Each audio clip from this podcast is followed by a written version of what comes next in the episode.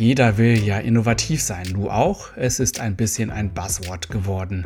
Was ist eigentlich Innovation und wie können wir wirklich innovativ sein? Das ist das Thema meines neuen Podcasts.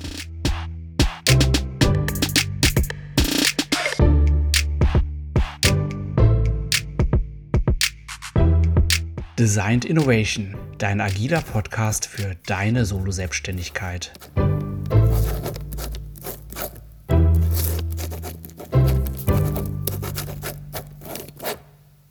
Kaum zu glauben, das ist jetzt bereits die fünfte Episode meines Podcasts. Designed Innovation schaut auf Herausforderungen von Solo-Selbstständigen, so wie du einer bist und so wie ich einer bin. Diskutiert werden dort Themen rund um agile Methoden. Ich bin selbst Solo-Selbstständiger, ich bin freier Journalist und agiler Coach. Und natürlich wollen wir alle innovativ sein. Und Innovation, das ist das Thema dieser Kolumne. Was schreibt denn das Gabler Wirtschaftslexikon über Innovation? Also Gabler schreibt, dass das ein Prozess ist für die mit technischen, sozialen und wirtschaftlichen Wandel einhergehenden komplexen Neuerungen. Und der Duden schreibt dazu, dass es eine geplante und kontrollierte Veränderung, Neuerung in einem sozialen System durch Anwendung neuer Ideen und Techniken ist.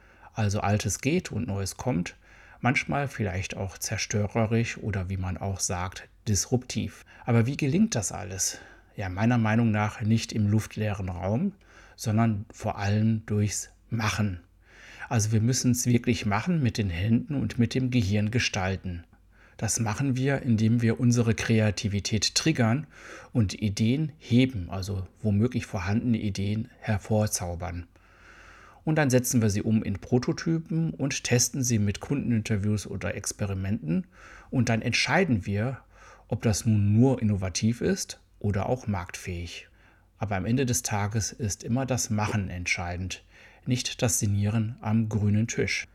Und das bedeutet aber auch, dass nicht nur eine Person innovativ ist und nicht nur seine Ideen zählen, sondern dass viele Personen mit allen ihren verrückten Ideen willkommen sind.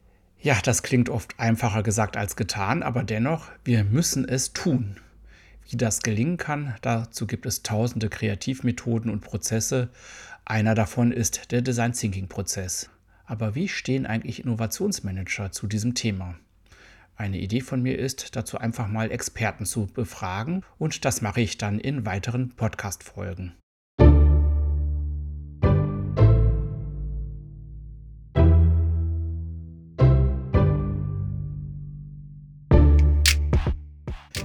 Ja, das war's. Das war meine Kolumne zum Thema Innovation. Mehr dazu findest du auf meiner Website stroich.eu oder auf Social Media. Da bin ich insbesondere auf Instagram und LinkedIn aktiv.